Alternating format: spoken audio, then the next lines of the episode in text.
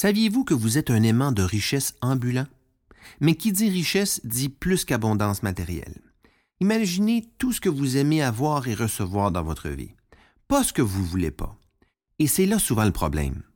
L'être humain étant foncièrement négatif, nous avons tendance à mettre notre attention sur ce qui ne va pas dans notre vie, sur les manques. On pense toujours à notre manque d'argent. On parle de notre manque d'argent. On ressent toutes sortes d'émotions par rapport à notre manque d'argent.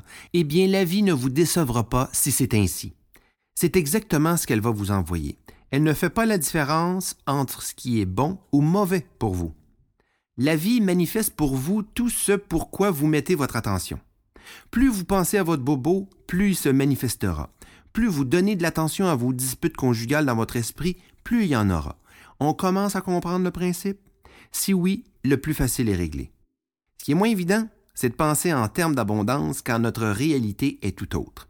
Aussi intense soit-elle, notre situation est temporaire. Le plus difficile, c'est d'imaginer que l'argent entre dans votre vie, même si ce n'est pas encore le cas. Avoir une mentalité d'abondance sera créer de la richesse dans votre vie, sur tous les plans que vous le souhaitez, même au niveau de votre santé.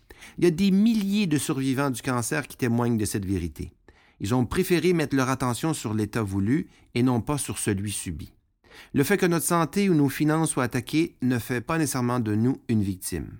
Mettez votre attention sur ce que vous souhaitez, pas sur ce que vous ne voulez pas, et vous le verrez se manifester.